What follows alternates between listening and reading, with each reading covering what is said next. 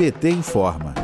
A gestão negligente de Jair Bolsonaro resultou na maior tragédia humanitária de todos os tempos no Brasil. Artigo publicado pela Scientific Reports mostra que o plano pensado e executado por Bolsonaro fez de 2020 o mais mortal da história. Pesquisadores de diversas áreas estudam como a morte de centenas de milhares de pessoas em tão pouco tempo vai impactar as próximas décadas. O país deve ultrapassar um milhão de mortes por todas as causas até julho, segundo o registro civil. O número representa 83% dos óbitos esperados para 2021, cerca de 1,2 milhão. É o que alerta o neurocientista Miguel Nicoleles, um dos coordenadores do artigo. Em 2020, o número de pessoas que morreram por causas naturais no Brasil foi o maior da história em razão da pandemia da Covid-19. De acordo com o Registro de Estatísticas Vitais de Óbitos do Registro Civil, mais de 1,4 milhão de brasileiros e brasileiras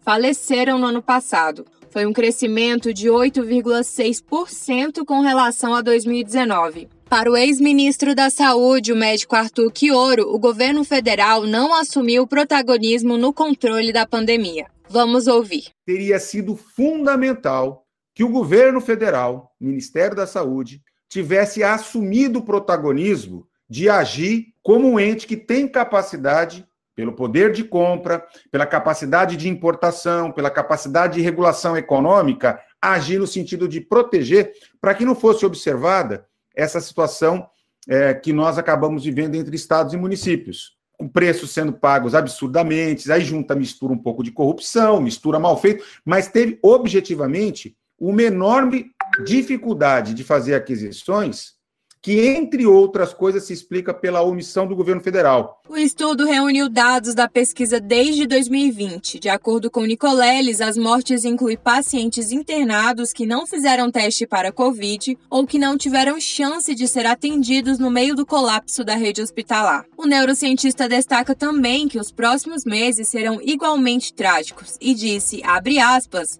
Estamos fazendo tudo exatamente igual, cometendo os mesmos erros na terceira onda de contágios. Fecha aspas. O artigo revela que as decisões e estratégias adotadas foram que levaram o Brasil ao desastre. Miguel Nicoleles explica. Vamos ouvir. Mas se nós tivéssemos, de acordo com o nosso estudo, feito um lockdown no começo de março do ano passado e, e criado barreiras sanitárias nas grandes rodovias brasileiras, nós provavelmente teríamos evitado a perda de dezenas de milhares de vidas. E com isso também reduzido a dimensão dessa segunda onda que eventualmente nós tivemos uh, um ano depois. Né? Então, nós basicamente deixamos de fazer o beabá do controle do manejo do espalhamento do vírus e com isso nós sobrecarregamos o sistema de saúde, que sofreu dois grandes impactos e se prepara agora, eh, já num estado de colapso, a receber um terceiro uh, grande impacto, uma terceira grande onda que já se avizinha aí uh, no nosso horizonte. De Brasília, Terra Thaís Costa, para a Rádio PT.